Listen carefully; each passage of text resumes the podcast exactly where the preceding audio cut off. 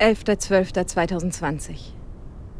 Diese Nachricht ist ausschließlich für die Leiterin des BDA 3 Geheimschutz, interne Ermittlungen im BKA, Marina Rose, freigegeben. Sie unterliegt der Geheimhaltungsstufe 2. Unbefugte Kenntnisnahme ist strengstens verboten. Sollten Sie trotzdem in den Besitz dieser Nachricht gekommen sein, beenden Sie sofort die Wiedergabe und vernichten Sie die Datei. Hallo Marina. Und danke für dein Vertrauen, die Rückendeckung und die Rettung in letzter Sekunde. Deine Botschaft ist unmissverständlich angekommen. Ich weiß, was zu tun ist.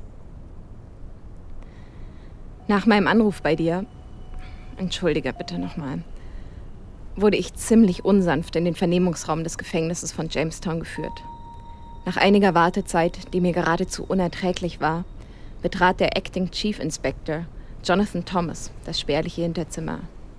Er war sichtlich aufgebracht, bemühte sich aber um einen respektvollen Umgang. Er fragte mich höflich, ob ich wisse, warum ich hier sei zählte mir dann all meine Vergehen auf, die ich seit meiner Ankunft auf der Insel begangen hatte. Widerstand gegen die Staatsgewalt, Ausbruch aus der staatlichen Isolation gemeinsam mit vier weiteren Personen, unbefugte Ermittlungen auf fremdem Staatsgebiet und nicht zuletzt der Verstoß gegen etliche Verkehrsregeln bei der Verfolgungsjagd, die ich mir mit Paul und Seabird geliefert habe. Ich hielt mich bedeckt, spielte auf Zeit. Er war unnachgiebig. Ich auch. Er hielt mir Vorträge. Das Wichtigste für die St. Helena Police sei die Zusammenarbeit mit den Bürgern der Insel. Es handle sich um eine kleine und sehr geschlossene Gesellschaft. Seine Aufgabe sei es, die Bürger zu schützen. Und dafür arbeite die Polizei eng mit ihrer Community zusammen. Gut 9000 Augen und Ohren lebten hier. Und bei ihm laufen alle Informationen zusammen, die diese aufnehmen. Für mich klang das nach Stasi und Denunziantentum. Er war stolz darauf. Pride nannte er es. Professionalism, Respect, Integrity, Dedication, Empathy. Kurz Pride. Meine Assoziationen zu Regenbogenflaggen und Paraden behielt ich für mich und schenkte ihm stattdessen ein bewunderndes Lächeln. Und er war tatsächlich wie eine fleischgewordene Verkörperung dieser Werte. Ob wir in Deutschland auch auf diese Werte schwören würden, wollte er wissen. Dann ging er ins Detail. Er wollte ganz genau wissen, warum und gegen wen ich ermittle. Ob diese Person sich noch auf St. Helena befinde, mit wem ich in Kontakt stehe und auf welche Art und Weise. Er bohrte unaufhörlich nach. Professionell, respektvoll, integer, engagiert und empathisch. Aber unnachgiebig. Immer und immer wieder dieselben Fragen. Meine Nerven schwanden. Ich wurde unsicher. Ich durfte keinen Fehler machen. Ich zitterte und schwieg. Er drohte mir Erzwingungshaft an. Ich sei zu einer wahrheitsgemäßen Aussage verpflichtet. Es gehe schließlich um die nationale Sicherheit. Mein Schweigen könne weitreichende Konsequenzen haben, über meine Person hinaus. Ich war verzweifelt. Ich fragte, ob ich diese Konsequenzen eindämmen könne. Er bejahte. Ich müsse nur kooperieren. Er wolle alles wissen.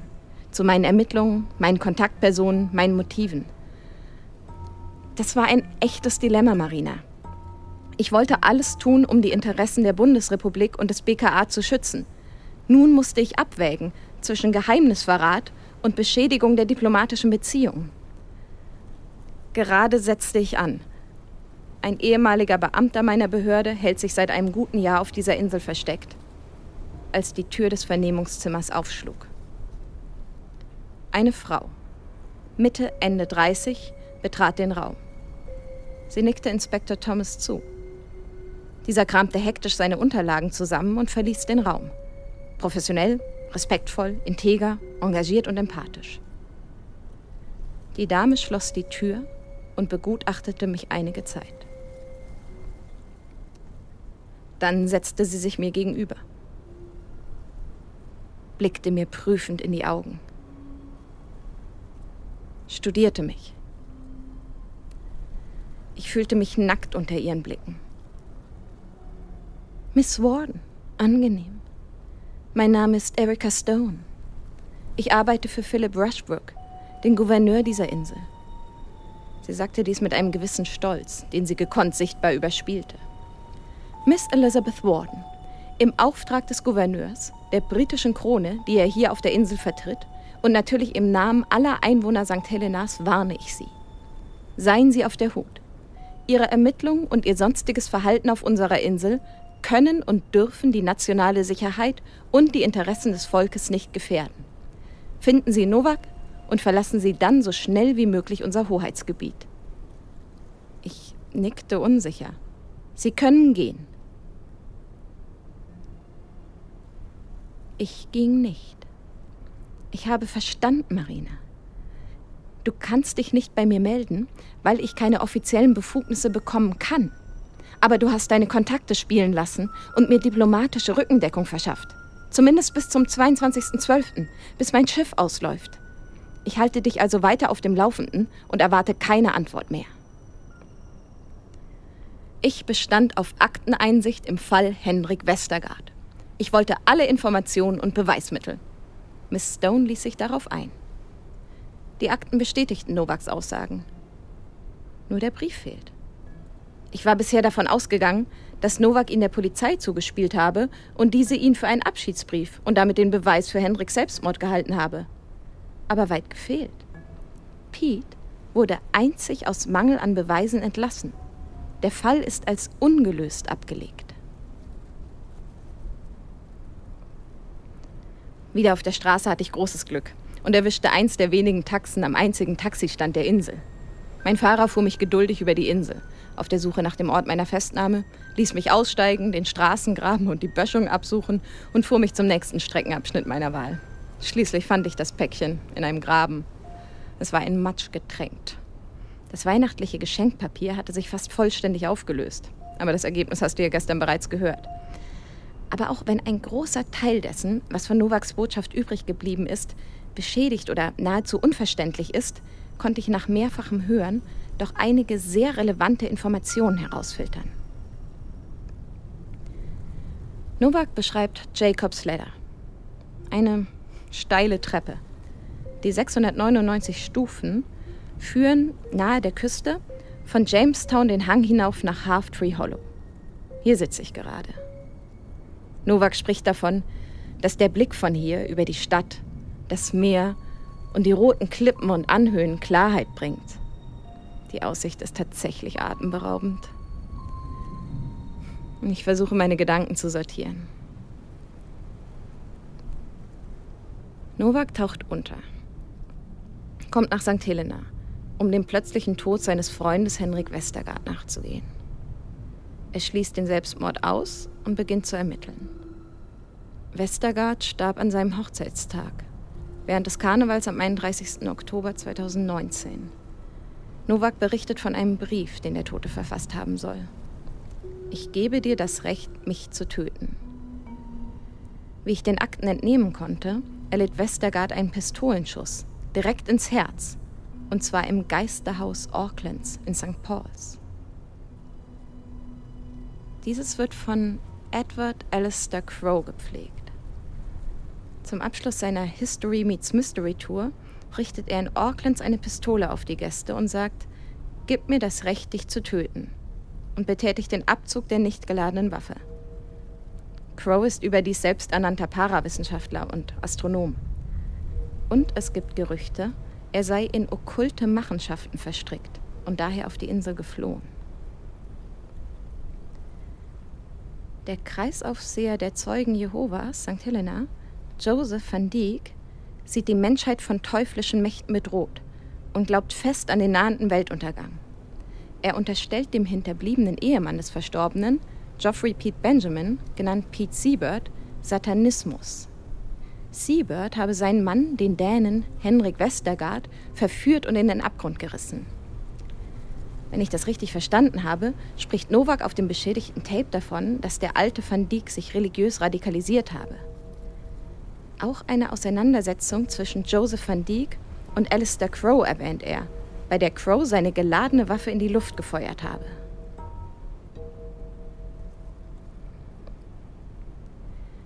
Pete Siebert leidet glaubhaft unter dem Tod seines Mannes. Er spricht von einer starken Verbindung und zwei Seelen in einem Körper, wobei er vermutlich eine Seele in zwei Körpern meint. Nach seiner Hochzeit mit Henrik, genau ein Jahr vor dessen Tod, die von schwulenfeindlichen Demonstrationen begleitet wurde, sei Henrik beinahe das ganze Jahr beruflich auf Reisen gewesen und erst kurz vor ihrem Hochzeitstag wiedergekommen. Siebert hat mich seit meiner Landung im Hafen verfolgt. Pete Siebert hat auch eine besondere Beziehung zu Paul van Dyck, Sohn von Joseph van Dyck und ebenfalls Zeuge Jehovas. Auf dem Tape von Novak ist leider nicht alles klar zu hören. In jedem Fall löste Paul, als er im Lager der Wiederaufforstungsstation auftauchte, bei Pete große Angst aus. Außerdem hat er ihm wohl einen Drohbrief geschickt, ein Bildnis von Jesus am Pfahl, ein Bibelvers aus der Apokalypse und der Satz, Gib mir das Recht, dich zu töten. Paul war einer von vier Passagieren, die mit mir an Bord der MS Helena waren und die ich später alle aus der Quarantäne befreite. Der mysteriöseste von ihnen ist Pat Sidewinder, eigentlich Freiherr Patrick von Letto Vorbeck. Er kennt den verstorbenen Westergaard bereits aus dem Studium, durchsuchte nach dessen Tod die Wohnung des Verstorbenen, engagierte sich für die Anbindung St. Helenas an das South Atlantic Express Cable, war Gast beim Gedenkgottesdienst für Henrik Westergaard und hielt sich mir gegenüber mehr als bedeckt. Und dann sind da noch Moira Aberdeen und ihr junger Begleiter Elias Petrovic. Ich habe mir das letzte Tape von Novak immer und immer wieder angehört und ich bin mir mittlerweile fast sicher. Moira Aberdeen hat gelogen. Sie ist nicht das erste Mal auf der Insel. Sie hat bereits letztes Jahr mit Novak im selben Restaurant hier auf der Insel gesessen und ihm von der Investition ihres Mannes und dessen Privatbank A. Aberdeen Co. in das South Atlantic Express Cable erzählt. Von ihr habe ich heute auch ein neues Päckchen erhalten. Sie habe es für mich entgegengenommen, behauptet sie. Auf dem Tape spricht Novak davon, dass er mich am 21.12. treffen will. Vor einem Jahr hat er diese Tapes bereits aufgenommen. Er verteilt diese auf der Insel oder lässt sie anderen Personen zukommen, lockt mich hierher, nur um mit mir diese absurde Schnitzeljagd zu veranstalten. Ich soll seine Ermittlung nachvollziehen, Tag für Tag, exakt ein Jahr nach ihm. Ich soll Beweise finden. Aber wofür? Ich soll Dinge sehen, die er übersehen hat. Aber ich sehe überhaupt nichts mehr. Jetzt hat er mich hierher geführt, auf die letzte Stufe von Jacobs Ladder. Aber Klarheit erlange ich hier keine. Wie hat er gesagt? Willst du in die Ferne schweifen, sieh, das Gute liegt so nah. Na. Hier! Da! Da ist etwas eingeritzt. In die letzte Stufe. Ein. Ein UFO? Oder ein Satellit. Und daneben etwas, was aussieht wie, wie ein Fingerhut? Oder. Lot! Der Berg! Das geologische Wahrzeichen in Sandy Bay! Die, die, die, die, die, diese Höhle! Will er mich dort treffen? Da ist jemand. Äh, es ist Petrovic. Was macht der hier? Marina, ich melde mich.